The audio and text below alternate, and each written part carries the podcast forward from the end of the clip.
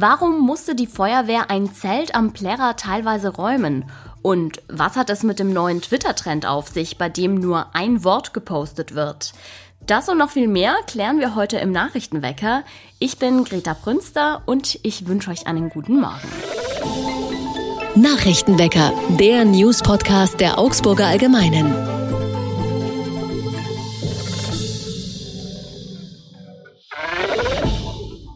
Schock auf dem Plärrer. Am Wochenende hat sich im Schallerzelt plötzlich Reizgas verbreitet. Viele Besucherinnen und Besucher klagten über Atemprobleme.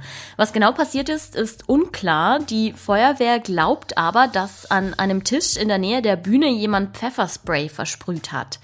Unklar ist, ob der oder die Unbekannte das Gas mit Absicht versprüht hat oder ob es ein Versehen war. Die Security-Kräfte und die Polizei mussten das Zelt jedenfalls teilweise räumen. Vollständig evakuiert wurde es nicht, weil man keine Panik auslösen wollte. Zwei Menschen wurden vom Notarzt versorgt, ins Krankenhaus musste aber zum Glück niemand. Mit großen Entlüftern wurde die Luft im Zelt dann schnell wieder gereinigt und nach etwa einer Stunde war die Situation wieder im Griff und die Feier konnte weitergehen. Die große Frage ist jetzt natürlich, wie will die Polizei ermitteln, was da passiert ist? Die Beamten haben die Personalien der Leute aufgenommen, die dort saßen, wo das Gas vermutlich versprüht wurde. Jetzt hoffen sie, dass sich diejenigen melden, die etwas beobachtet haben. Es ist ein ewiges Thema in Augsburg. Wie können Fußgänger, Radfahrer, E-Scooterfahrer und Autofahrer sicher nebeneinander existieren? Es gibt Radfahrer, die fordern, in gefährlichen Situationen auf dem Gehsteig fahren zu dürfen, da die Stadt eben in erster Linie auf den Autoverkehr ausgerichtet sei. Das wiederum stört die Fußgänger, von denen sich ohnehin viele über Radfahrer beschweren, die rasant um die Ecke schießen. Ja, und die E-Scooter, die man seit einigen Jahren überall ausleihen und nutzen kann, die machen das Chaos natürlich perfekt. Besonders an schmalen Stellen, zum Beispiel am Judenberg, wird es dann schnell mal eng. In letzter Zeit hat der Ordnungsdienst solche Stellen vermehrt kontrolliert und Geldbußen verhängt. Das hat zu viel Lob, aber auch zu sehr viel Kritik von Augsburgerinnen und Augsburgern geführt. Ordnungsreferent Frank Pinsch kennt das Problem. Er sieht jedoch nur eine Lösung. Alle müssen mehr Rücksicht aufeinander nehmen und die Regeln beachten. 500 Teilnehmerinnen und Teilnehmer, die sich durch Schlamm und Matsch kämpften mit Schweiß und Adrenalin. All das gab es am Wochenende beim sogenannten Skip and Crawl in Villenbach zu sehen. Es handelt sich um eine Art Hindernislauf, je nach Fitness der Teilnehmer mal fünf, mal zehn Kilometer lang. Und diese Hindernisse, die haben es in sich. Da gibt es einen Matschparcours, bei dem sich die Teilnehmerinnen und Teilnehmer ganz schön eingesaut haben. Außerdem mussten sich die Sportlerinnen und Sportler durch eine Schlucht kämpfen und durch ein Auto hindurchklettern, vom Kofferraum bis vorne zum Fahrersitz. Den Teilnehmenden hat es jedenfalls großen Spaß gemacht, wie sie unserer Redaktion berichteten. Und auch für die Zuschauer war ein ordentliches Spektakel geboten. An dieser Stelle werfen wir wie immer einen Blick aufs Wetter. Größtenteils sonnig wird es heute mit ein paar Wölkchen. Die Höchstwerte liegen mittags bei 25 Grad. Am frühen Morgen hat es noch kühle 13 Grad. Die hohen Energiepreise, die drohende Krise im Winter, das sind Dinge, die nicht nur uns Privatleute, sondern natürlich auch die Unternehmen umtreiben. Meine Kollegen Christina Heller-Beschnitt und Axel Hechelmann waren in Schwaben unterwegs und haben Firmenchefs getroffen und sie gefragt, wie geht's euch eigentlich gerade? Wie bereitet ihr euch auf den Herbst und auf den Winter vor? Christina ist jetzt zu Gast bei mir im Podcast und wird über die Recherchereise berichten. Hallo, grüß dich. Hallo Greta. Erzähl doch am Anfang vielleicht mal, welche Eckpunkte ihr hattet bei eurem Schwabencheck. Also wo wart ihr überall zu Besuch und nach welchen Kriterien habt ihr die Unternehmen ausgesucht?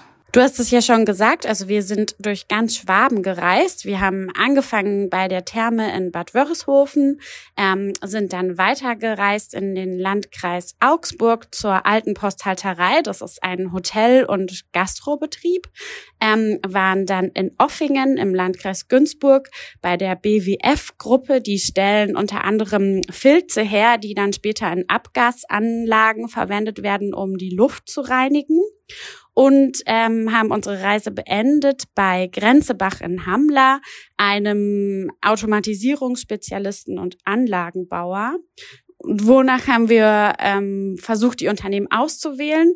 Das war die Überlegung, dass wir nicht nur erzählen möchten von Betrieben, die unter den ganzen Krisen leiden, sondern die auch Lösungen dafür haben, die also versuchen, die Probleme anzugehen und das Beste quasi draus zu machen. Ein großes Problem und das ja eigentlich schon seit Beginn der Corona-Pandemie ist natürlich der Materialmangel. Welche Unternehmen, die ihr besucht habt, leiden da denn besonders drunter? Was ich ganz überraschend fand, war, dass auch die alte Posthalterei unter Materialmangel leidet, also das Restaurant. Ähm, da hat uns der Besitzer Marc Schumacher erzählt, dass sie wirkliche Probleme haben, Waren herzubringen. Ein Beispiel, der musste jetzt zum Beispiel Wiener Schnitzel von der Karte nehmen, weil er kein Kalbsfleisch mehr bekommt. Ähm, und auch andere Sachen kriegt er total schwer. Kirschen zum Beispiel, der ist ja neulich persönlich an den Bodensee gefahren, um welche abzuholen. Da habe ich irgendwie gar nicht damit gerechnet, dass auch in der Gastrobranche Lieferengpässe quasi bestehen. Ähm, und bei einem anderen Unternehmen war das auch Thema, nämlich Grenzebach, dem Maschinenbauer. Ähm, die haben das Problem aber ganz clever gelöst. Die produzieren an vier verschiedenen Standorten in der Welt, zum einen in den USA, dann in Europa und ähm, auch in China. Und die versuchen tatsächlich jeweils an dem Standort den Markt vor Ort zu bedienen. Also am chinesischen Standort produzieren die für China und damit haben die nicht so große Lieferprobleme, weil die Materialien eben nicht so weit geschickt werden müssen. Ja, und das wohl größte Problem aktuell, die Strom- und Gaspreise schießen in die Höhe. Welche Lösungen gibt es da von den Unternehmen? Da hat zum Beispiel der Thermenchef in Bad Wörishofen von seiner Lösung berichtet. Der hat jetzt Solaranlagen installiert und will auch den ganzen Parkplatz vor der Therme mit Solaranlagen überdachen und so eben auf erneuerbare Energien setzen und weniger Gas verbrauchen. Das ist dessen Weg, ähm, um ja den Strompreis zu senken und unabhängiger zu werden von dem Markt. Okay, man kann natürlich was aufbauen, aber das kann sich ja nicht jeder leisten und ähm, das dauert ja auch eine gewisse Zeit. Gibt es da auch andere Ansätze? Ja, davon haben uns zum Beispiel die Chefs in Offingen bei der BWF-Gruppe ähm, berichtet. Die haben auch noch ein anderes Problem. Nicht nur, dass es lange dauert, sondern bei denen ist wirklich Gas unverzichtbar in der Produktion. Die haben nämlich für ihre Filze so eine Art Trockner. Und diese Trockner werden auf bis zu 400 Grad aufgeheizt, damit die die Filze wirklich durchtrocknen. Und das können die nur mit Gas erreichen. Also Holz verfeuern oder Strom, das würde nicht auf diese 400 Grad hochheizen und deswegen versuchen die jetzt irgendwie im laufenden Betrieb zu experimentieren, wie sie Gas einsparen können, ob sie vielleicht Trocknungsgeräte ausschalten und trotzdem eben die gleiche Qualität erreichen können und am Ende Produkte mit einem geringeren Gasabdruck produzieren können. Ähm, und der Chef hat mir erzählt, dass da auch durchaus die Nachfrage da wäre. Die müssen jetzt halt schauen, wie sie sie bedienen können. Welche Geschichte hat dich denn besonders überrascht oder besonders berührt vielleicht?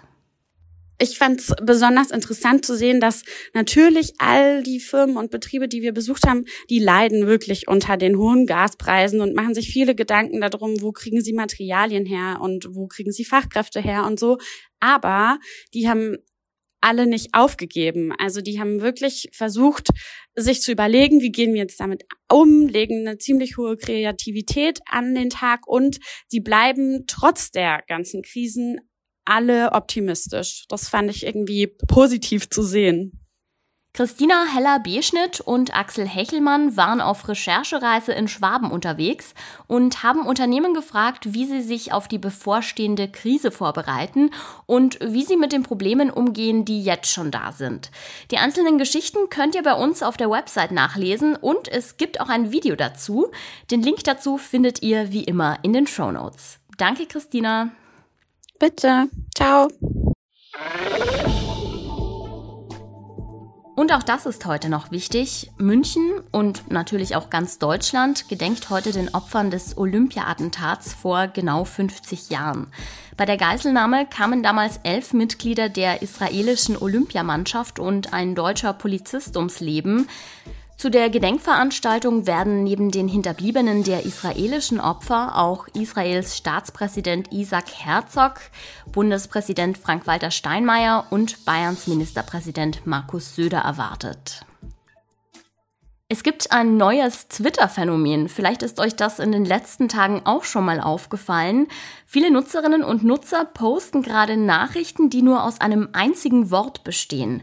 Sogar Bundeskanzler Olaf Scholz hat mitgemacht. Respekt war das Wort, das er gewählt hat. Der Trend kommt natürlich wieder mal aus den USA. Losgetreten hat ihn das Unternehmen Amtrak. Das ist für einen Großteil des Bahnverkehrs zuständig und es schrieb einfach nur das Wort Trains, also Züge. Das ist ja an sich nicht verwunderlich, allerdings likten innerhalb kürzester Zeit 160.000 Menschen diesen Einwort-Tweet. Zahlreiche Unternehmen sind also im wahrsten Sinne des Wortes auf den Zug aufgesprungen und haben sich auch solche Einwortbotschaften ausgedacht. Universum schreibt zum Beispiel die NASA und bei McDonald's war es natürlich Clown. Also, wenn ich damit machen würde, dann wäre mein Wort natürlich Nachrichtenwecker. Das war's auch schon für heute. Ich danke euch fürs Zuhören und wenn ihr Lust habt, dann hören wir uns auch morgen wieder. Ich bin Greta Prünster, ich sag ciao und macht's gut. Nachrichtenwecker ist ein Podcast der Augsburger Allgemeinen. Alles, was in Augsburg wichtig ist, findet ihr auch in den Show Notes und auf augsburger-allgemeine.de.